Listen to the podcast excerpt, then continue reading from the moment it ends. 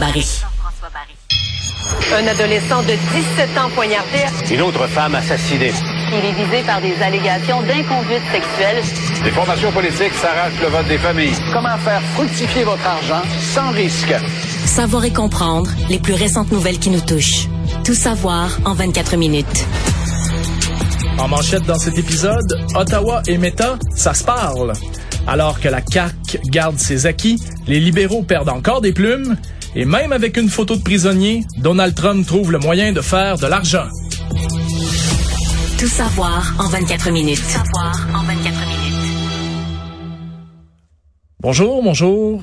Euh, bienvenue dans cet épisode de Tout savoir en 24 minutes. Jean-François. Bonjour André Sylvain. Ça va bien? Très bien, toi? Oui, merci, merci. Alors, je commence avec euh, une nouvelle peut-être qui va nous, euh, nous réjouir un peu, étant donné qu'on est dans le monde des médias tous les deux. Euh, réjouir, je vais le dire euh, rapidement. Ouais, parce qu'il n'y a rien de réglé, là. Oh, on est loin de, on Ouais. est loin de régler. Je parle d'une rencontre entre euh, Pascal Saint-Onge, euh, la ministre fédérale, et Meta, qui ont finalement brisé la glace. Euh, C'est une première rencontre, euh, rencontre, oui, depuis l'entrée de Madame Saint-Onge au ministère du Patrimoine. Euh, si on a besoin quelque de quelque chose en ce moment, c'est bien que ces deux parties-là se parlent. Par contre, les deux sont restés bien campés sur leur position. Euh, ça n'a pas empêché la ministre Saint-Onge de dire que c'est une conversation qu'elle avait trouvée très positive honnête aussi, donc positive et honnête dans le cas. Autrement dit, les, deux parties se sont regardés dans le blanc des yeux puis se sont dit euh, ce qu'il y avait à se dire. Le problème de ça, c'est qu'il n'y a pas réellement d'avancée. Euh, Google et Meta vont rester quand même campés sur leur position. Euh, pour l'instant, en tout cas. Ils ont rappelé qu'il y avait toujours la menace de bloquer euh, le contenu euh, d'information sur leur réseau euh, au Canada, bien entendu. Donc, de couper les médias canadiens. C'était toujours en vigueur. Euh, la ministre Saint-Onge espère que, dans le fond, ils vont passer le règlement. Ils vont passer la loi. Et que, avant l'entrée en fonction, donc au début de 2024, Meta va changer d'idée à ce moment-là. Donc, je te dirais, c'est positif parce qu'ils se parlent, mais d'un autre côté, on peut, c'est pas réglé encore. Ben, c'est loin d'être réglé. L'impression que ça donne, en fait, c'est comme elle est nouvelle dans le dossier, ça aurait été encore plus frondeur de même pas y accorder une chance de... Tu sais, elle a lâché un coup de fil. Là. Elle a dit, euh, moi, je viens d'arriver en poste, c'est moi qui prends le relais, est-ce qu'on peut se parler? Ils ont dit oui. Se sont parlé. Fine. Après, il va se passer quoi, là? Fait que, il y a eu une rencontre, mais c'est loin d'être réglé. Bon, on va souhaiter là qu'ils mettent de l'eau dans leur vin, puis on va souhaiter que des deux côtés, on soit capable de s'entendre. Mais là, pour l'instant, c'est une première approche. Fait que j'ai comme j'ai comme bien de la misère à me réjouir de cette de cette nouvelle-là. C'est positif, mais on va se garder une petite gêne. c'est un, un petit début, disons. tu sais. Et puis, euh, si la ministre Saint-Onge, justement, parle de positif et honnête, euh, je vais te lire euh, la- un peu la déclaration, si tu veux, des, des gens de Meta. Euh, c'est comme nous l'avons déjà dit, le processus réglementaire ne permet pas de résoudre les problèmes fondamentaux posés par la législation et nous en avons fait part à la ministre. Donc, euh, loin d'être réglé C'est ça. ça, ils sont venus juste réexpliquer leurs points C'est ça. À une nouvelle personne. Ils n'ont pas changé leur fusil d'épaule. Je je suis pas- je suis pas sûr qu'il faut voir ça comme une avancée comme telle. S'ils avaient juste dit, on veut pas euh, te parler, mais là, elle aurait pu sortir en disant, ils veulent même pas s'asseoir et tout ça. Donc, donc là, ils paraissent bien, mais dans les faits, ils sont encore campés sur leur position. Ça change rien. Absolument, mais avec un, un mot comme deux mots comme positif et honnête dans une discussion comme ça, peut-être que Ottawa essaie d'arrondir les coins. Ouais, là, je pense que. Mme Saint-Onge va essayer d'y aller peut-être euh, avec plus de délicatesse, euh, en les froissant un peu moins. Jusqu'à maintenant, elle mène bien ses dossiers. Là.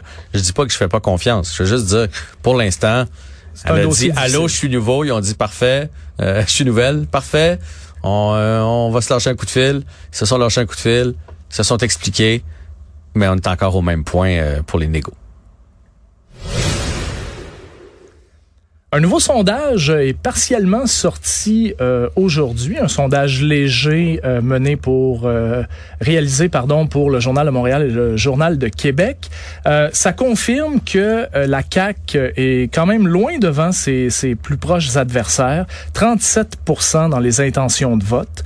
Euh, c'est disons que le PQ c'est celui qui euh, qui ressort peut-être le le grand gagnant, je dirais, de ça. Il semble consolider son, ses intentions de vote à 22% C'est toujours le premier ministre François Legault qui a la cote la plus élevée parmi les chefs. Euh, et euh, dans la région de Québec, où une élection partielle sera déclenchée euh, dans Jean Talon, ben, le parti de François Legault obtient seulement deux points seulement devant celui de Paul Saint-Pierre Plamondon. Alors c'est là qu'on voit que le 22 d'appui du PQ prend tout son sens. C'est quand même serré. Donc même si François Legault est l'alternative numéro un euh, aux yeux des Québécois, selon ce sondage-là, ben Paul Saint-Pierre Plamondon réussit quand même à placer ses billes puis aller disons, déranger un peu les, les, les plans de la CAQ euh, dans Jean Talon. Donc ça, ça va être une lutte qui va être très certainement à suivre. Je te rappelle qu'ils ont seulement trois députés en ce moment, soit évidemment Paul Saint-Pierre Plamondon, Joël Arsenault et euh, Pascal Bérubé. Ça leur en ferait un quatrième, donc forcément euh, un peu plus de visibilité encore, bien que médiatiquement parlant, je te dirais que le, le PQ s'en sort extrêmement bien. Oui, ils sont sur une belle lancée. Puis j'ai parlé tantôt avec Jean-Marc Léger, donc euh, si ça vous tente d'entendre l'entrevue complète, c'est disponible en balado. Puis dans le fond, ce qu'il me racontait, c'est que le PQ à 22 là, quand on tombe dans cette tranche-là, c'est une tranche, on va pas prendre le pouvoir, là, on le sait, mais où on peut faire des gains et on peut où on peut vraiment avoir de plus en plus de sièges. Là. Fait que, si on réussit à aller chercher 23, 24, 25, tout ce qu'on va aller chercher, c'est des gains substantiels. Donc, c'est une très, très belle lancée. Et il se dessine comme l'option pour les gens qui sont tannés de la CAQ, par exemple. Parce qu'il y en a là, qui sont tannés de la CAQ. Le sondage le, démontre. Euh, donc, ça, c'est l'option. La CAQ se maintient. Mais ce qui me parlait aussi, c'est euh, Québec solidaire qui, qui plafonne. Mhm. réussissent pas à passer à la prochaine étape. Euh, sont toujours un peu dans cette zone-là, toujours un peu les mêmes résultats, toujours un peu le, même monde. Donc, les autres sont en train de, de stagner. Mais la catastrophe, c'est pour euh, le Parti libéral. Le Parti libéral qui, on pensait pas qu'il pouvait descendre encore plus bas. Et ils sont, ils sont pratiquement, présentement, là, sont sur le respirateur artificiel. Il était pas inquiet. J'ai posé la question, je sais, est-ce que ça pourrait disparaître? Il a dit non, c'est trop un grand parti. Ils vont se relever. Mais présentement, c'est, c'est, bas comme ça n'a jamais été. C'est 9% d'appui euh, chez les électeurs québécois, le Parti libéral. C'est un seul point devant le Parti conservateur du Québec. Euh, c'est pas peu dire, là. Un seul point. Ouais, puis évidemment très très fort du côté des anglophones. Euh, fait que du côté des francophones, on a énormément de chemin à faire pour le Parti libéral. Euh, tu disais que c'était donc un, sondage qu'on a eu nous en partie, mais l'intégralité va être euh, disponible dans le journal de Montréal et le journal de Québec demain matin. Savoir et comprendre, tout savoir en 24 minutes. Pour toi et moi, euh, monter un escalier, c'est quand même une tâche euh, relativement simple qu'on fait sans même y penser. Mhm. Malheureusement, pour les gens qui sont à mobilité réduite, ça peut devenir un véritable casse-tête. Et c'est ce qu'ont vécu trois Montréalais qui se rendaient à une fête d'anniversaire euh, au 10-30. Euh, c'est un ascenseur du REM qui est en panne depuis trois semaines. Donc, il n'y avait pas réellement d'indication comme quoi l'ascenseur... Comme tout le REM, là, on a vu qu'il y a un jeune cette semaine qui, qui a pris son propre chef de parce qu'il trouvait que c'était mal indiqué. Il a fait la pancarte. Il a fait des pancartes puis qui a collé un peu partout sur le trajet là. Il a dit, gars, moi, on va prendre les choses en main parce qu'on sait pas où qu'on s'en va quand on sort du REM puis pour rentrer dans le REM. Bref, continue avec ton affichage pour l'ascenseur. Ben, c'est que euh, sont arrivés là et il y avait aucune mesure pour les accommoder.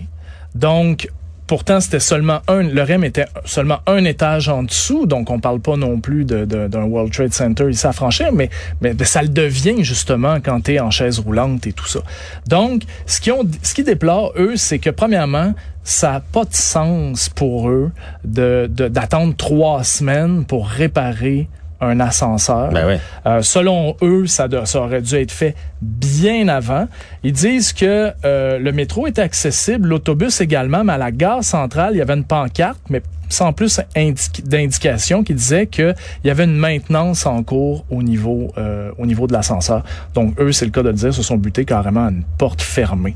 Euh, c'est pas des situations qui sont joyeuses. Euh, c'est souvent difficile malheureusement euh, pour les gens à mobilité réduite de pouvoir se déplacer dans la ville. Le REM devrait normalement être adapté pour tout le monde. Mais dans Donc, les faits, il l'est. Si l'ascenseur faits, était il l'est, mais fonctionnel. trois semaines. Ouais. Et c'est là qu'il questionne d'ailleurs. C'est euh, la- l'ascenseur est neuf, soit dit en passant, on peut s'en douter. là, le REM l'est également. Euh, il est en fonction depuis le 6 août dernier, mais il été seulement fonctionnel quelques jours. Donc, euh, excuse-moi, il est tombé en panne le 6 août dernier, mais il a été fonctionnel seulement quelques jours. Euh, Et on connaît promoteur- pas la nature de la panne. Ben, le promoteur, pas, lui, ce Parce qu'en même temps, si c'est si dangereux pour leur sécurité, on aime mieux quand même qu'il soit fermé, l'ascenseur. là. T'as absolument raison là-dessus. Euh, le promoteur du REM, lui, attribue la panne de l'ascenseur de la gare centrale euh, à l'affluence exceptionnelle rencontrée lors de la fin de semaine inaugurale. faut dire qu'il y a 120 000 personnes qui, qui s'étaient rendues sur place à ce moment-là. Combien avait pris l'ascenseur?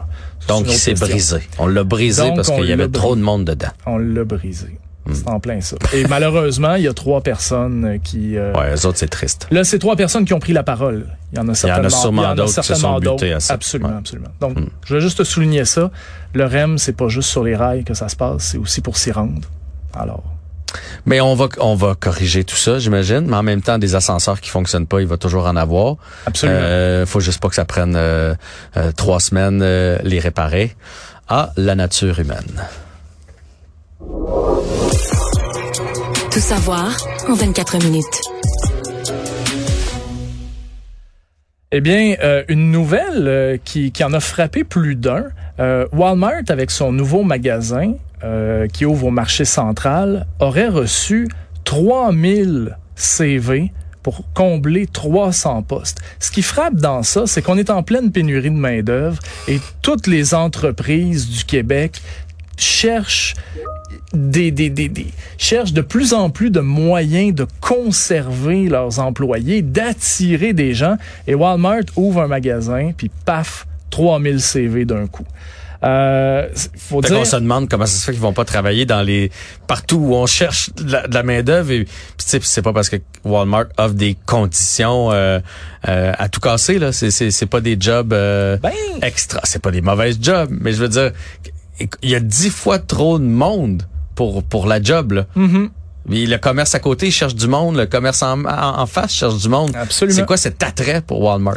Ben, ce que, euh, ce que, ce qu'ils disent, la compagnie dit, c'est que ils offrent une grande flexibilité euh, au pour s'adapter aux disponibilités du personnel, donc des horaires variables. Il dit que euh, en plus des horaires variables, euh, tu peux faire un petit ou un long quart de travail et tu as différentes possibilités. Donc, ils seraient, selon eux, plus à l'écoute euh, et plus aptes à, euh, disons, euh, aider les gens à avoir l'horaire qui les convient, qui leur convient. je comprends mais quand tu vas postuler tu sais pas tout ça Ben, ils te le vendent, mais t'as raison. Il y a bien du monde qui a envoyé leur CV parce qu'ils ont vu qu'il allait avoir un Walmart qui cherche du monde. On lui a envoyé leur CV. Je pense pas qu'ils se sont dit j'envoie mon CV là parce que je sais que là-bas je peux avoir des horaires variables, je pourrais faire des plus petits chiffres. Ça tu l'apprends quand tu commences, il me semble non? Écoute, peut-être que c'est en lien avec l'article qui était sorti dans le courant de l'été, comme quoi qu'il y avait des ou il y a quelques mois, là, comme quoi qu'il y avait des, des jobs à Walmart qui dépassaient, je crois, c'était le 150 000 dollars. Ah, peut-être que c'est ça. resté Mais en tout gravé cas, dans la mémoire collective. Tant mieux euh, pour Walmart. euh, Puis ça, ça veut dire que les gens veulent travailler quand même euh, parce que c'est, c'est des jobs debout là, c'est des jobs, c'est des jobs durs. Il y a que, des gens, il y a des gens qui sont prêts à travailler. Ça veut dire Alors, ça Où sont-ils dans nos entreprises? sont près de marché central à Montréal. Le monde. Je ne peux pas passer deux vendredis sans te parler de Donald Trump. oui. C'est mon obsession. Ouais, mais là en même temps aujourd'hui c'est justifié là, on s'entend? Je te dirais que ça l'est pas mal tout le temps. oui, oui, mais là, là c'est spectaculaire ce qui a eu lieu hier. là. Ouais, absolument. Euh, évidemment, le le le- l'ancien président américain a été euh, s'est rendu à Fulton County, à la prison, pour prendre une photo judiciaire, une photo d'écrou qu'on appelle. Euh, et ça a pas réellement pris de temps qu'il a tout de suite. Premièrement, il a tweeté lui-même cette, cette photo-là. Euh, donc, forcément, c'est un retour pour lui sur le, le, le, média social, le réseau social de Elon Musk. Elon Musk, si tu te souviens bien, après l'insurrection du euh, 9, euh, pardon, du 6 janvier, Twitter, le dirigeant de Twitter à l'époque, l'avait tout simplement banni du Mhm. réseau social. Et quand Elon Musk a racheté tout ça, il a dit, ben, savez-vous quoi? Moi, je pense que je vais le réintégrer, puis euh, il dira ce qu'il voudra, vive la liberté d'expression. Alors, euh, il en a profité hier pour envoyer donc cette photo-là avec... euh, Ben, il en a profité pour contrôler le message. Il s'est dit, tant qu'elle sorte ailleurs, je vais la sortir moi-même. C'est ça qu'il Oui. a fait. Mais c'est aussi une façon pour lui de la mettre de l'avant. Et d'ailleurs, sur ces sites Internet maintenant, tu peux acheter un produit dérivé qui a sa photo dessus. Et donc, tu sais, c'est devenu vraiment une arme de communication politique, euh, probablement à son à son extrême. là. Tu sais, donc, d'un côté... Et cette photo-là où il a l'air d'une bête, là, d'un sorcier maléfique, là, je veux dire, a été euh, pratiqué devant le Ouais. miroir, a été placé. Euh, Il savait exactement ce qu'il s'en allait faire. Là. Ben, on peut pas douter là quand même qu'il a été il a été coaché pour ça là. Tu sais, je veux dire, c'est il voulait donner l'image d'un président qui était euh, euh, enragé, qui était euh, Colérique. colérique, euh, qui était surtout une victime. Tu sais, donc et ça Et fonctionne. qui allait se battre. Allait ça que se ça battre. donne. Oui, absolument. euh, Qui allait se battre contre euh, le deep state, le, le- le fameux État de l'ombre. Donc Et euh, je t'arrête deux secondes concernant cette photo-là. Je sais pas si tu as entendu mon, mon entrevue tantôt avec euh, Yves Bourdon qui disait que cette photo-là rappelle étrangement la photo la plus connue de Winston Churchill. Il y a exactement, t'es-tu allé voir? T'as exactement, il y a exactement la- à peu près la- le, même faciès et il y a, il y a une, une des phrases célèbres de Churchill que euh, Trump a repris dans le bas de dans le bas de sa de sa photo. OK. Donc donc tout ça est tout ça est quand même assez euh, réfléchi de, de de sa part là. Fait que c'est troublant de penser que dans tout ce qui arrive il réussit toujours à en tirer profit, Ouais. à trouver à trouver une solution. Euh, regarde, j'ai lu la photo ici. Oui, les, oui, oui, les- absolument. les- les sourcils, le, un peu tourné sur le côté, un sourcil plus relevé que d'autres, le- l'espèce de trace entre les, le- la ride entre les deux yeux, là, qu'on, entre le, près- à la base du nez, là, est vraiment semblable. Donc tout ça a été pensé d'avance. C'était un gros show qu'il a fait. Une histoire euh, sur cette photo-là de Churchill, justement, c'est que le photographe aurait enlevé de force le cigare de Winston Churchill. Et c'est ça qui l'aurait Et rendu c'est ça marabout qui rendu marabout. Le seul truc que je te dirais, la comparaison, c'est que Trump, lui, c'est sa liberté qu'on risque de lui enlever. Oh. Alors, c'est un peu... euh, Bien dit. c'est un, c'est un peu ça. Évidemment, lui, se- il dit que c'est un héros, évidemment, qui est victime d'une persécution, d'une chasse aux sorcières orchestrée par les méchants démocrates de Joe Biden. Et déjà, euh, déjà, évidemment, euh, il y a un appel là-dedans aux patriotes américains pour lui envoyer de l'argent pour euh, sa présidentielle, sa Mhm. campagne présidentielle. Et malheureusement, je te dirais, euh, ça fonctionne. Ça fonctionne. Les gens sont extrêmement généreux avec lui. Euh, il est question également, vous voyez, la plupart des messages qui circulent dans le monde MAGA, là, qui est Make America Great Again, les, les fans de Trump, l'État de l'ombre tente de faire du président Trump l'ennemi public numéro un pour oser défier la classe dirigeante corrompue de Washington. Il se croit. Il se croit. Eh ben, Et il y a des gens qui le croient. Puis il y a des gens qui vont qui vont le croire euh, à la vie, à la mort. Ils changeront jamais d'idée. Ouais, absolument, absolument. Puis il est appuyé aussi par des gens du Congrès qui techniquement devraient être des gens relativement sérieux. Je pense. Ouais, mais les autres, ils veulent rentrer. Ils veulent euh, aller au pouvoir. Puis ils savent que c'est quand même Donald Trump leur meilleure chance. Fait que euh, ils vont continuer de d'être derrière lui tant que les gens, tant qu'il va avoir l'appui de la population, d'une partie de la population. On s'entend là. Mais présentement, il est Ben, seul. Il n'y a pas d'autres candidats. Là. Fait Il y, a, il y a à peu près, je, je voyais un sondage récemment, là, euh, il y a à peu près là, 71% je crois, des républicains qui croient Donald Trump. Donc, ils croient ce qu'il dit. Peu importe ce qu'il dit. Donc, C'est inquiétant. 71% qui croient ce qu'il dit. Donc, tu sais, c'est difficile à ce moment-là d'arriver avec un contre-argument. Parce que les contre-arguments, généralement, Donald Trump les fait lui-même. Il va dire une chose et son contraire dans la même phrase, mais pourtant les gens vont continuer de croire ce qu'il dit. Ouais. Puis euh, tantôt, ce qu'on me disait, c'est qu'il n'y a pas d'argumentaire. C'est oui mais, ou non. C'est très tranchant, puis il s'arrête là. Donc, ça, tu peux pas l'obstiner parce qu'il il va il va pas défendre son point. C'est c'est ça, puis c'est ça. Puis après ça, il passe à, à un autre sujet. Ça va être intéressant à suivre. En tout cas, on a, on n'a pas fini d'en entendre parler, là, on s'entend? Ah non, Puis- non, non, ça puis lui va essayer de là. repousser le plus possible et les autres qui sont accusés, euh, ben ils vont commencer à comparaître. Euh, La question, c'est s'ils vont flipper.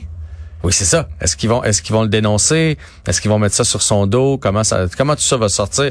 C'est un gros film. C'est une saga incroyable, Ouais. incroyable. Un gros show. Ah, au niveau euh, télé-réalité, c'est difficile de faire mieux que ça. Mais quelle tristesse. Aujourd'hui, il y a quelqu'un qui a mis sur les médias sociaux le, le mont euh, Rochemort avec euh, les, Mhm.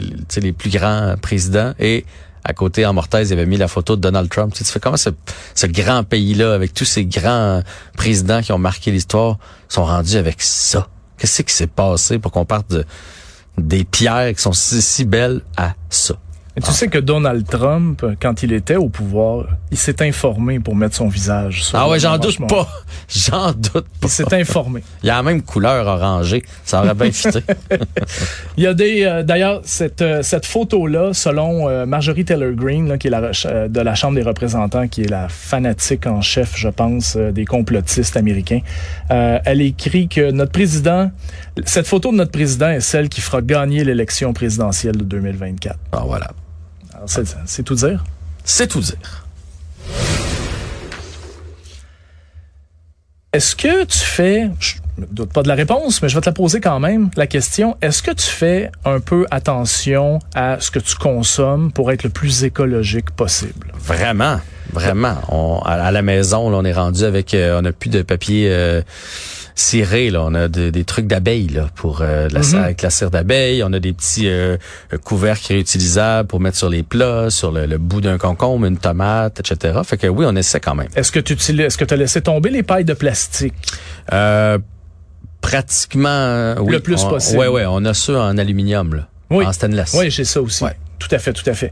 Mais dans les euh, restaurants de restauration rapide, Ah, ça, surtout, il y en a encore. il y en a encore, mais ça- il y en a beaucoup aussi qui ont remplacé ça par des pailles de papier. Les pailles en carton, ouais. Ouais, les fameuses Ça, essayez pailles en pas de carton. boire une slush avec ça. Ben, il faut que tu boives rapidement. Oui, parce qu'au bout d'une minute, c'est du papier mâche. Là, tu fais... Voyons. Des- oui, mais bon, euh, on y va pour l'effort, mais mettons que le résultat n'est pas encore là. Ben, on- je pense qu'on va rester sur l'effort parce que selon une nouvelle étude belge, les pailles en papier contiendraient des substances chimiques qui sont durables et potentiellement toxiques, Bon. peut-être même plus que les pailles en plastique. Donc, ce que ça dit, c'est que euh, il y a effectivement des PFAS qui sont ces euh, là je- tu m'excuseras je te prononcerai pas le, le mot là parce que c'est long comme ça C'est correct. Des affaires qu'on veut pas euh, Des qui se affaires qu'on retrouvent veut dans la nature ingérer. et pas dans notre corps non plus. Exactement. Donc, euh, les, les, les scientifiques ont testé 39 marques de paille pour détecter ces produits-là et ils ont constaté qu'il y en a 27 qui contenaient des PFAS. Euh, près de 90% des pailles en papier étaient composées de ça, contre 80% pour les pailles en bambou, 75% pour celles en plastique et 40% pour celles en verre. Donc, des fois, quand on regarde les produits écologiques, il faut peut-être regarder leur conception sûr. avant de se demander si réellement ça fait une vraie différence. Mais au moins, elle se désintègre. Mais oui, oui, mais les PFAS La petite là tortue quand risque même. pas de l'avoir dans le nez. Comme Non. la fameuse vidéo là, qui est devenue virale là, de qui a comme choqué tout le monde puis qui a fait en sorte qu'on a dit hey, là c'est assez les pailles en plastique parce que madame la tortue se retrouve avec la paille dans le nez. Mais bon, on comprend que c'est pas bon si ça se On si ça se décompose pas euh, aussi, dans- euh, dans aussi l'eau. écologique que ça. Merci beaucoup, c'était tout savoir en 24 minutes. Mission accomplie.